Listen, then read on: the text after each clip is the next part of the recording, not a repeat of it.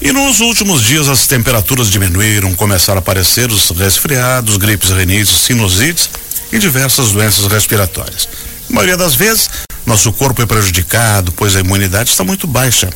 E por falar nisso, a gente vai conversar com a médica e nutróloga, doutora Tâmara Caetano. Bom dia, doutora.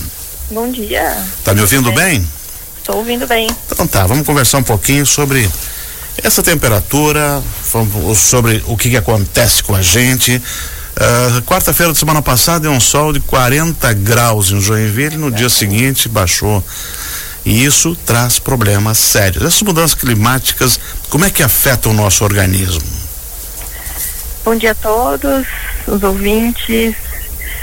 Bom, primeiro a gente vive um inverno diferente no sul, né? Fazendo aí temperaturas de, 30, de 40 graus, 30 graus e difícil adaptação ao corpo, né? Quando a gente faz uhum. alterações bruscas de temperatura, né? Então, um dia calor, como 40 graus na semana passada, e logo no final de semana já com as temperaturas baixas que estamos vendo aí nos últimos dias. Então há uma necessidade de adaptação do corpo, né?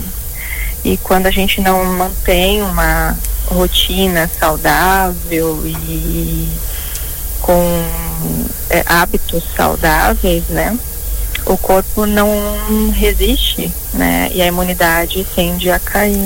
E aí é possível mudar alguma coisa para a gente ter mais imunidade e para não estar, tá, digamos assim, muito vulnerável a essas ações?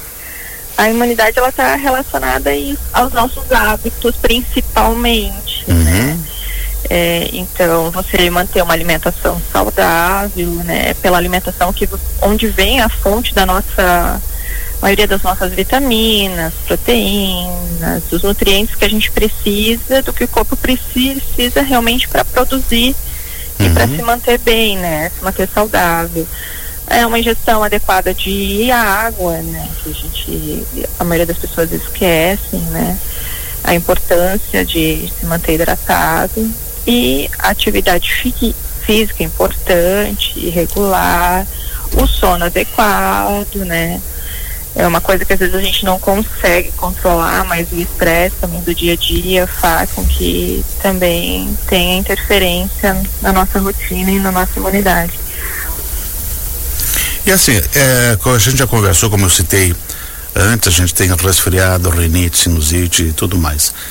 O caso do resfriado, qual é o agente infeccioso dele? É a mesma coisa que gripe? Só muda de nome? Na verdade, uh, tanto a gripe quanto o resfriado são causas virais, são causados por vírus, né? uhum. né? E são, são semelhantes, né? Geralmente resfriado com sintoma mais de via respiratória alta que a gente fala, né? Então, ah, mais coriza, um pouco de tosse, dor de garganta, né? E a gripe um pouco mais com sintomas é, mais gerais, né? Febre mais alta, mais dor no corpo. Mas ambos são causados por vírus. Uhum. E continua valendo aquela recomendação da avó, leva um casaquinho? a avó, a avó sempre sábia, né? É. Com certeza é importante, né? Proteger o corpo aí da mudança de temperatura. Além disso, né? Como o ambiente mais frio, a gente fica mais confinado, os ambientes uhum. mais fechados, né? Então, lavar sempre as mãos, se tiver algum sintoma respiratório, aprendemos isso com Covid, né? O uso de máscara, todos uhum. esses cuidados são importantes. Doutora Tâmara, tem um, um, principalmente crianças sofrem, sofrem muito com rinite e eu acho que os adultos com sinusite, né? É, é possível fazer alguma coisa para evitar? A alimentação influi também ou é só o ácaro, a poeira, a mudança de, de temperatura que afeta as pessoas nesses dois casos? A gente tem causas diferentes, tanto de sinusite, né? De uhum. rinite. Geralmente rinite é a causa mais alérgica, né? Sinusite também pode ser por uma causa mais viral. Então, sim, é importante manter hábitos saudáveis, uma alimentação saudável, boa hidratação, mas também a importância de manter os cuidados que a gente comentou, uhum. de, né, de lavar sempre as mãos e ambientes fechados, onde outras pessoas podem também estar contaminadas, né? Uhum.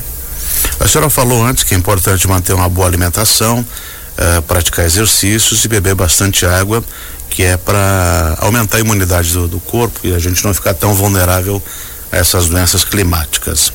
Existe alguma coisa, algum tipo de alimento que é essencial que todos deveriam comer para ter uma imunidade um pouco maior ou depende de cada, cada paciente? É, nós falamos em diversidade, né? Uhum. Então, quanto mais diverso o, e mais colorido, que acho que fica mais fácil de entender, né? Uhum. Mais rico em nutrientes vai ser a alimentação, né? Então, frutas, verduras, legumes que possam dar colorido aí ao prato, é onde são a fonte mesmo desses nutrientes. Prato que nem um carnaval é mais saudável. Basicamente isso. Mais feliz e mais saudável. E para quem tem criança, qual é o conselho que a senhora dá? Porque agora, principalmente nessa época aí, eh, os postos de saúde enchem de crianças com problemas respiratórios, uh, algumas UTIs também, falta nebulizador, enfim. Dá para fazer alguma coisa em casa para prevenir? Cuidado com criança realmente é uh, manter é, os, os cuidados ali de evitar trocas bruscas de temperatura, né? Uh, cuidar com criança fica um pouco mais difícil porque geralmente pega, não tem o cuidado ali de passar o álcool em gel na mão, mas evitar lugares fechados, né? Uh, com uma aglomeração de pessoas e manter uma alimentação regular também e adequada à criança. Como é que se faz nessa questão da nutrologia? Como é que se avalia o paciente? Ah, nós fizemos uma avaliação é, geral, né, global do paciente, né. A nutrologia ela estuda as doenças relacionadas a alguma alteração relacionada a no, nutriente. Então, desde aí de ou falta de algum nutriente ou como a alimentação pode ajudar no tratamento de algumas doenças crônicas, né? O principal deles aí que a gente mais vê é a obesidade, por exemplo, né? Hum, isso se faz através, do, através de um exame de sangue, por exemplo? Sim, também. A gente uhum. faz aí exames, é uma das é, das pesquisas, né? Das investigações que a gente faz é, realmente exames laboratoriais complementares, além de conversar com o paciente, entender uhum. como funciona e o hábito alimentar, o hábito, a rotina do paciente, né? Também os exames complementares. A senhora falou em, em obesidade, que é uma coisa, é, uma doença que afeta milhões no mundo, mas também a gente tem a subnutrição. É, e a senhora, a senhora tem muitos digamos assim, dá para dizer que no Brasil a gente tem muitos subnutridos ainda? Uh, aqui hoje a gente vive, nós, principalmente na região sul, né? A gente não vê tanto quanto alguns outros lugares também no Brasil, mas sim existem e principalmente pela hoje, né? Pela má nutrição e pela, pela, pela má alimentação, né? Pelos nossos hábitos atuais. Aí.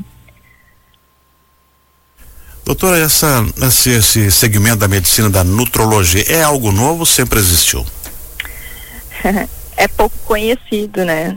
Não é algo novo. Tem aí há mais de 20 anos, mas é pouco conhecido. E aí é possível uh, afastar algumas doenças ou até prever ou. Com certeza. Com certeza. É possível prevenir muitas prevenir, doenças. Prevenir, esse é o. É. Exatamente. Prevenir muitas doenças uh, através de uma de um acompanhamento médico regular aí. Excelente, doutora Tamara Caetano. Obrigado por ter nos atendido, obrigado pelas recomendações. Eu agradeço, obrigado pela oportunidade. E esteja sempre com as portas abertas aqui para esclarecimentos para nossa população. Com certeza. Um abraço a todos aí, bom dia. Bom trabalho para você. Obrigada, obrigada. Nós conversamos com a médica e nutróloga, a doutora Tâmara Caetano, sobre essas ocorrências, principalmente no inverno, e a necessidade de você eh, trabalhar uma boa alimentação, eh, fazer exercícios, beber água.